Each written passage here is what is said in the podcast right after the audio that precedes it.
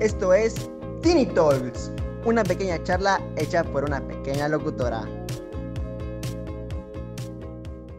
Creo que este Tribunal Constitucional hoy eh, concluye dando un paso histórico en la protección de los derechos y libertades de las mujeres y de las personas con capacidad de gestar en México. Un paso histórico que repercute de manera directa en sus vidas. Nunca más una mujer ni una persona con capacidad de gestar deberá ser juzgada penalmente. Hoy se destierra la amenaza de prisión y el estigma que presas sobre las personas que deciden libremente interrumpir su embarazo. Hola, ¿qué tal? ¿Cómo están? Sean bienvenidos a un nuevo podcast de Teeny Talks. El día de hoy mm, no les vamos a decir todavía de qué vamos a hablar, pero yo soy Val, ya saben, aquí la encargada de este programa y tengo con nosotros a nuestras compañeras y a nuestro compañero. Vamos, preséntense, ¿cómo están? Hola, ¿qué tal? Buenos días, noches, tardes, que nos esté escuchando. ¿Qué tal, Vale? Aquí tu compañera Isis Daniela y lista para el podcast de hoy. Esto es Tiny Talks. Mi nombre es Ingrid Alexa. El día de hoy estoy muy contenta, emocionada, porque vamos a hablar de algo que me emociona mucho. Muy buenas gente, ¿cómo están? Mi nombre es Jesús Ulises, estamos aquí de vuelta con Tiny Talks, espero que se diviertan y nada, otra vez un privilegio estar una vez más aquí. Así es, y bueno, como Alexa nos dijo, eh, vamos a hablar de un tema que le emociona mucho a ella, pero pues también a nosotros. Eh, vamos a tratar de llevarlo de la manera más subjetiva. Antes de, de, decir de qué vamos a hablar, vamos a escuchar una cápsula que nos preparó nuestra compañera Dani aquí presente. Y bueno, vamos a escuchar la cápsula y en un momento regresamos para dar más contexto. Hola, aquí tu compañera Isis Daniela esto es una cápsula informativa para Tiny Talks. El periódico El País declaró en un artículo que México está a la cabeza de la OCDE en embarazos adolescentes con 77 nacimientos por cada mil mujeres de 15 a 19 años y se cuenta cerca de 340 mil embarazos anuales entre niñas y adolescentes, para cuya reducción se puso en marcha una estrategia gubernamental. Desde el Ejecutivo de Andrés Manuel López Obrador, se ha señalado en varias ocasiones que el embarazo de niñas debe ser considerado inmediatamente una violación y actuar en consecuencia. Pero no es fácil abortar en México, siquiera tratándose de un delito. Sonados han sido los casos de niñas en Veracruz que pasaban por todo un calvario cuando se quedaban embarazadas, en muchos casos fruto de abusos entre sus familiares y conocidos. El pasado 7 de julio, la Suprema Corte declaró inconstitucional los plazos establecidos para practicar un aborto si el embarazo había sido fruto de una violación. Fue otro motivo de alegría para quienes llevan años queriendo declarar el aborto libre en este país. ¿Lo sabías?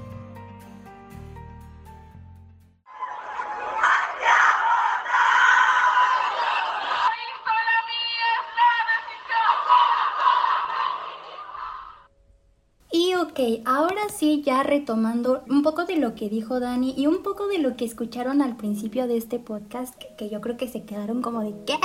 Bueno, como dijo Dani, el 7 de septiembre la Suprema Corte ya declaró anticonstitucional el castigo de la interrupción voluntaria del embarazo. A quien escucharon al principio fue el ministro Luis María Aguilar Morales y bueno, básicamente ya declararon constitucional este artículo que era el 196 del Código Penal de Coahuila. Y bueno, como dijo Dani en la cápsula que nos preparó, abortar todavía sigue siendo muy difícil, más por todos los códigos que trae nuestro país, ¿no? Pero pues esto que sucedió el 7 de septiembre es un precedente bastante importante porque gracias a esto se podrá hacer que los demás estados empiecen ya a modificar estos códigos. Pero bueno, Alexa ya nos preparó un poco más acerca de los códigos penales, así que Alexa, platícanos por favor. Uy, la despenalización del aborto.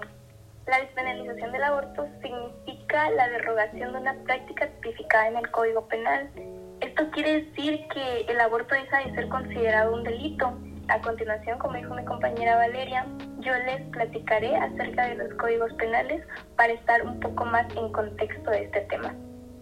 El artículo 330 del Código Penal dice, al que quisiera hacer abortar una mujer, se le aplicarán de 1 a 3 años de prisión, sea cual fuera el medio que empleara.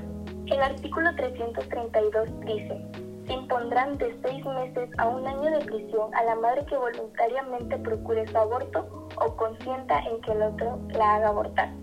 Si ocurren estas tres circunstancias, que no tenga mala fama, que haya logrado ocultar su embarazo y que éste sea fruto de una unión ilegítima. Faltando alguna de las circunstancias mencionadas, se le aplicará de 1 a 5 años en prisión.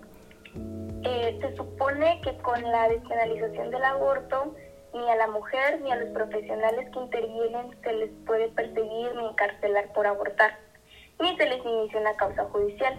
Pero no se regula cómo deben realizarse los abortos para garantizar que sea una práctica segura. Pero con esto que dijo nuestra compañera Alexa, no significa que el aborto sea algo legal, seguro o gratuito. Es algo que se va dando poco a poco de estado en estado hasta que en algún momento llegue a ser totalmente nacional. Exacto, así es. Cada estado tiene como sus propios códigos penales. Hay algunos en donde solo son como aprobados en caso de un abuso sexual. En el caso de Guerrero, está aprobado por tanto abuso sexual como por complicaciones en el embarazo que atente contra la vida de la mujer o que el feto venga con malformaciones. Entonces sí abarca varios puntos del estado, pero realmente creo que le falta mucho camino por recorrer.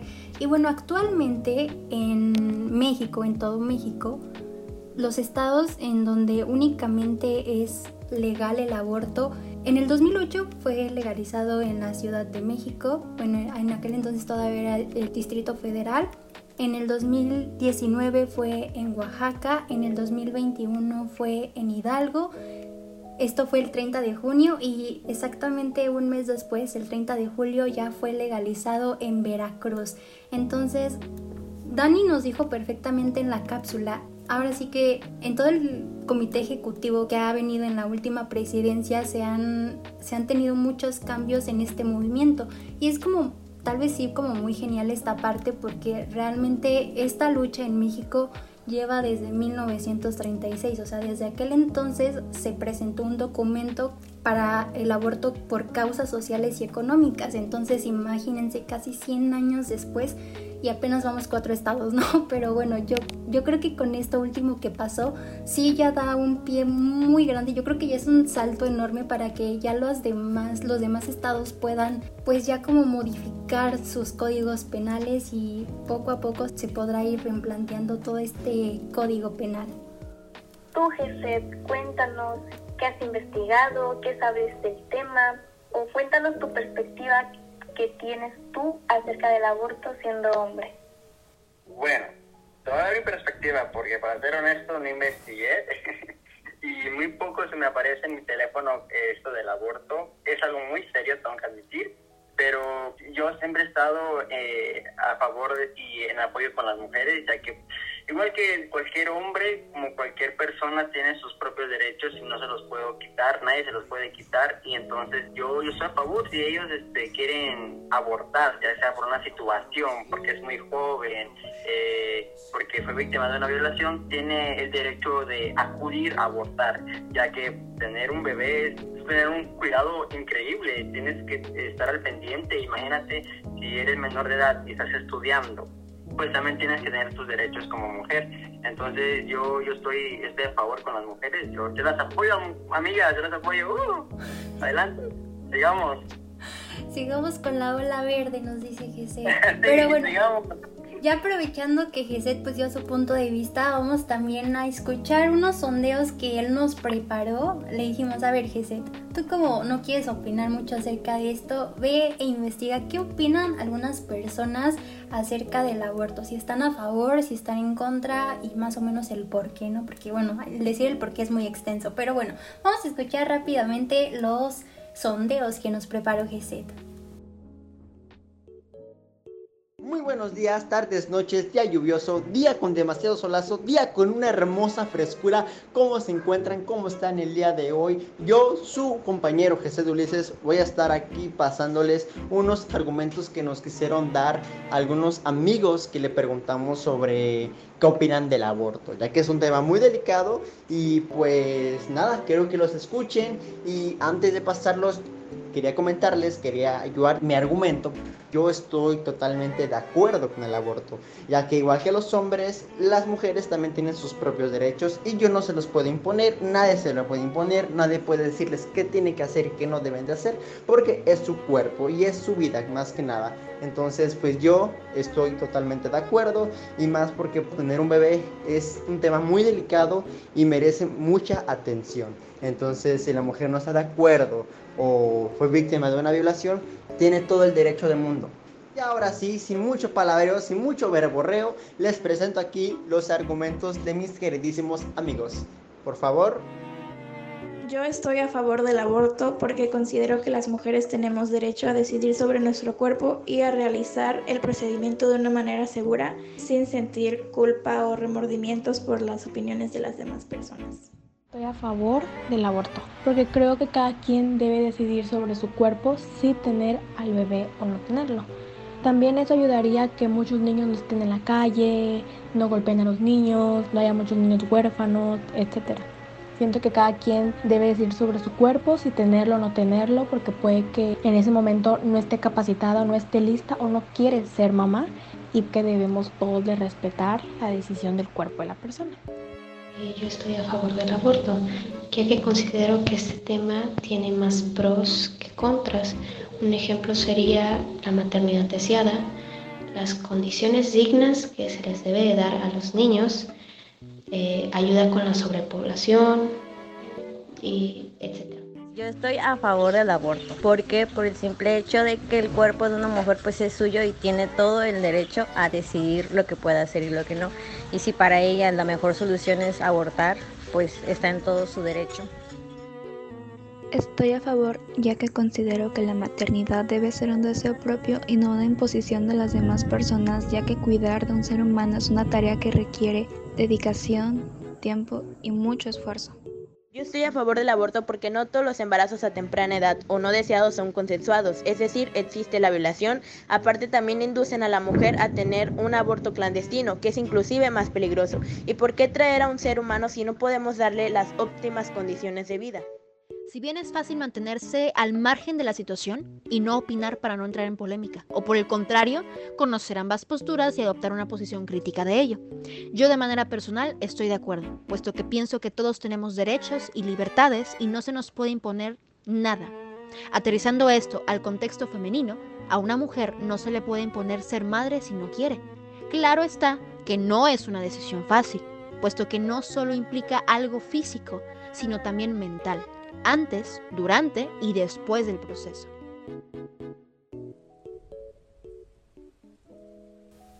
Y bueno, esas fueron algunas de las respuestas de las personas que se encargó de sondear GSET. Y bueno, a continuación nosotros queremos no como dar totalmente nuestro punto de vista, pero queremos pues sí aquí declararnos pro decisión, pro aborto. Pero no siempre fue así, no siempre fue así. Esto es muy curioso porque muchas personas sí hemos tenido como nuestro pasado pro vida, nuestro pasado antiderechos, porque pues esto es un antiderecho, al menos para mí lo es. Entonces, bueno, quiero aquí preguntarles a Alexa, a Dani y a Geset si quieren hablar, si en algún momento tuvieron su pasado pro vida, su o alguna situación pro vida. A ver, cuéntenos, para romper un poquito el hielo.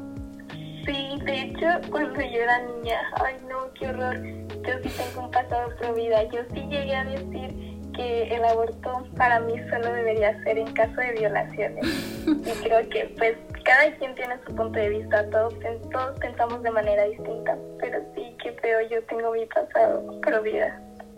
Pero cabe recalcar que en su momento yo no tenía conocimiento sobre el tema, no había investigado, no me había adentrado sobre este tema, por eso tenía ese pensamiento. Eh, después de un tiempo, conforme fui creciendo, me fui informando, fui leyendo y me di cuenta que era una decisión que estaba mal, era un pensamiento que para mí, a mi parecer, eh, no estaba bien, porque realmente no tenemos que decidir u opinar sobre el cuerpo de otra persona y las decisiones que esta persona tome. Dani, cuéntanos. Ah, pues yo igual, digamos que sí tuve un pasado pro vida, porque pues eso sí me parecía algo muy, trágico, muy, muy desagradable, no sé. Y también, pues aparte me vine entrando del tema ya como que tarde. No te puedo decir desde niña, no, fue hasta secundaria. Y sí me dejó muy impactado en su momento. Creo que es parte de todo el contexto, el entorno en el que crecemos, ¿no? Obviamente yo creo que la mayoría de las personas que éramos pro vida antes y ahora hoy en día somos pro decisión, pro aborto, era mm, sobre todo por el contexto en el que estábamos, ¿no? O sea, yo también no te puedo decir que yo, ah, yo sabía todo acerca del aborto, ¿no? A mí nada más me pusieron el video de, de épale, épale mi piernita y yo con eso ya decía que yo iba a defender la vida y todo eso. Entonces, sí, yo creo que también es, el tener una postura a veces, no sé, puede ser como por la falta de información y todo eso. Entonces yo creo que sí es como necesario también informar a la gente en qué consiste todo esto para que se vaya sabiendo. Pero bueno, antes de continuar un poquito con esto, queremos saber de Geset si algún momento tuvo su pasado pro vida. Bueno, yo la verdad ni, ni a favor ni en contra. Yo desconocía del aborto, tengo que admitir, pero obviamente sí se hablaba mucho sobre qué pasaría si una mujer quedara embarazada, qué harías con él respecto. Y yo siempre eh, tenía la idea de, obviamente, si tú arruinaste, si tú la embarazaste, pues hacer responsable, ¿no? Entonces, yo, en mi punto de vista, en ese entonces, si el hombre se quiere hacer responsable, pues adelante, no, no tienes por qué abortar, ¿verdad? Obviamente si la mujer está de acuerdo, pero una tontería de los dos. Si sabían la, lo que iba a pasar, si sabían lo que iba a ocasionar, lo que pudo haber perjudicado, obviamente pues hacerse responsable. También ese era mi punto de vista. Ahorita pues ya uno crece, uno madura, ya es más consciente y yo creo que vela más por su futuro, ¿verdad? Entonces, pues en ese entonces yo era un poco egoísta en ese aspecto. Sí, yo creo que era una total falta de información que teníamos todas las personas en aquel entonces que cambiamos de parecer. Pero bueno, antes de proseguir nosotros hablando, queremos adjuntar un fragmento del argumento de una persona pro vida eh, que actualmente lo es. Tal vez muchos lleguen a reconocer su voz y si no, pues bueno, igual aquí lo dejamos para que Alexa nos venga a, hablar acerca de esto. Llevamos una clase que se llama ESGINE, en donde tenemos que también ver cómo son los procesos de aborto. Y dentro de los procesos de aborto está el de fármacos, que es el que se utiliza el 70% de las veces, pero también está por el curetaje, que se arranca pedazos a un niño no, no es arrancar a pedazos a un niño. Em, existen diferentes procesos de aborto. Mm, uno de ellos es el aborto realizado con métodos no quirúrgicos. Este es un procedimiento en el que se utilizan medicamentos para interrumpir el embarazo. El aborto con medicamentos no requiere ni de cirugía ni de anestesia y se puede iniciar en un consultorio médico o incluso en casa, siempre y cuando se tenga el seguimiento de un médico. Este es más seguro y efectivo realizarlo durante el primer trimestre del embarazo. El aborto por aspiración es otro método, otro proceso para abortar. Este es el más común en tipos de abortos realizados por una clínica. En este se utiliza una aspiración suave para vaciar el útero. Este procedimiento suele usarse entre las 14 y 16 semanas posteriores a tu último periodo el aborto por dilatación y evacuación. Este es otro tipo de procedimiento para abortar en una clínica. Se utilizan herramientas médicas y de aspiración para vaciar el útero. Este puedes realizártelo generalmente si pasaron 16 semanas o más desde tu último periodo. Algunas personas eligen el aborto realizado en clínicas porque allí hay personal capacitado y hay personas que te están apoyando todo el tiempo, que son los enfermeros y así. Los abortos realizados en una clínica son más rápidos mientras que el aborto con medicamentos pueda tardar de hasta 24 horas en completarse. El aborto realizado en una clínica demora entre 10 o 5 minutos. Ok, cabe recalcar que de los dos primeros métodos que nos mencionó Alexa, que por medicamentos y por aspiración, son ahora sí que métodos que se apegan a los protocolos de la OMS, la Organización Mundial de la Salud. Entonces, básicamente, esta misma organización es la que se ha encargado como de decir esto sí se puede hacer. Como dijo Alexa, obviamente si hay un personal capacitado, si hay técnicas y tecnologías adecuadas. Y siendo así, realmente el riesgo de la mujer puede ser casi nula, o sea, no, no puede presentar como ninguna complicación. Y las complicaciones que se pueden llegar a dar es una infección que, vaya, con un antibiótico se puede arreglar y un sangrado, pero igual, si se hace en una clínica, ahí mismo se les debería de explicar. Obviamente retomando esto de que tiene que ser un personal capacitado y técnicas y tecnologías adecuadas. Entonces básicamente el nivel de riesgo es casi nula y pues no, no es como que se arranque a un niño a pedazos.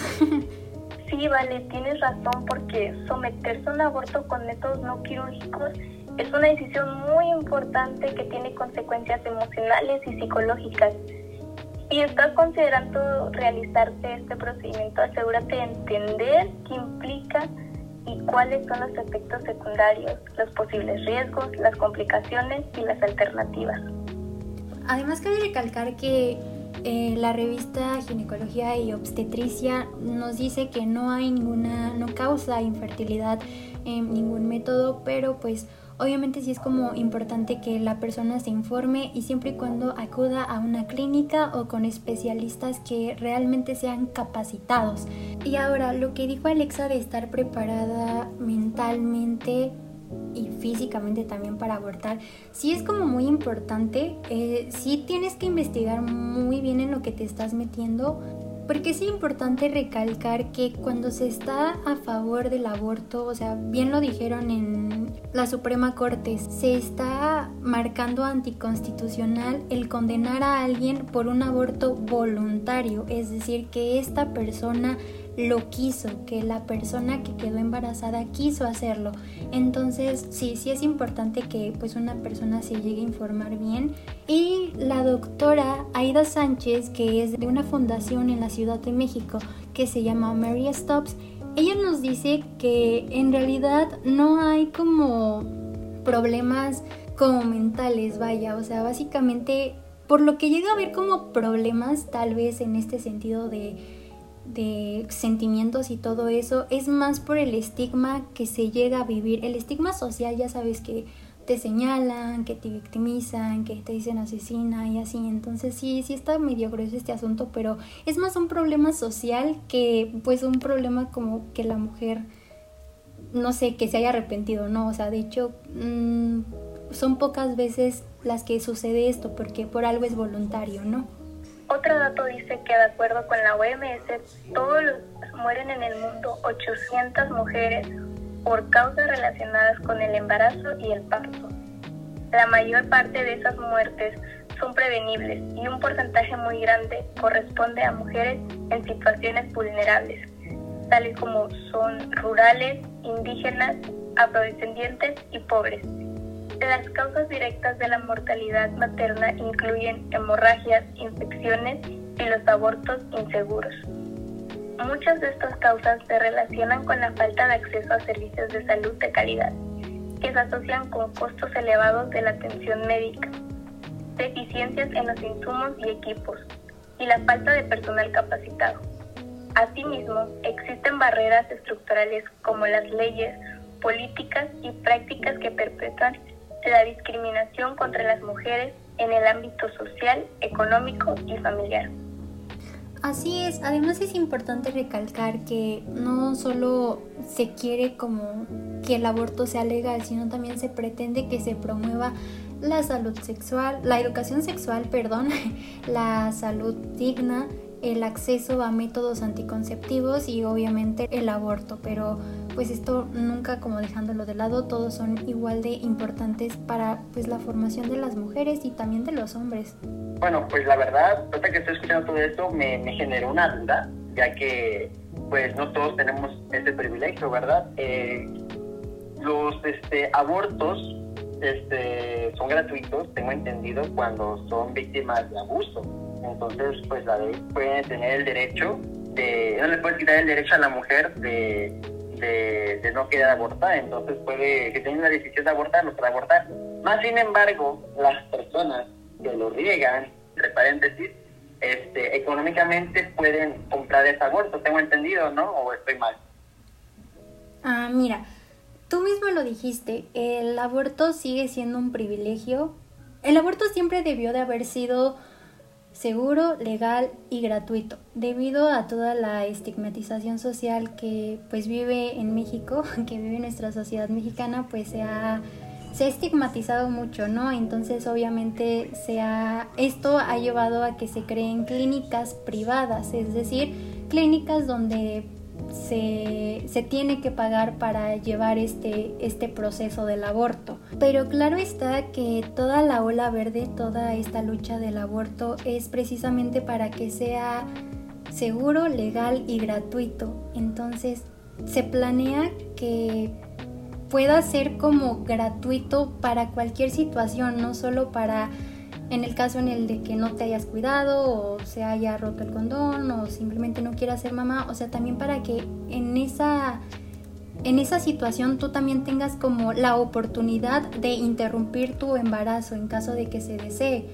Y también cabe recalcar que existen asociaciones, por ejemplo la de Mary Stops, que está en la Ciudad de México, que bueno, básicamente es una fundación, entonces ellos como que se solventan de donaciones que hacen ya sean los mismos colectivos feministas, que hacen mujeres, eh, no sé, personas, no sé, con dinero, personas influencers o así, ¿no? Entonces, en realidad lo ideal, la, la idea de toda la lucha es que sea gratuito, seguro y legal en los lugares más recónditos del país en que no sea solamente como en este caso sí, en este caso no y así. Con esto queremos informar un poco a las personas acerca del aborto, porque es el primer paso para que deje de sufrir toda esta estigmatización y se deje de considerar un pecado. Es que se hable del tema, una vez dándole paso a la información de la manera más objetiva. Se abre el paso al diálogo de una manera más informada e incluso educada.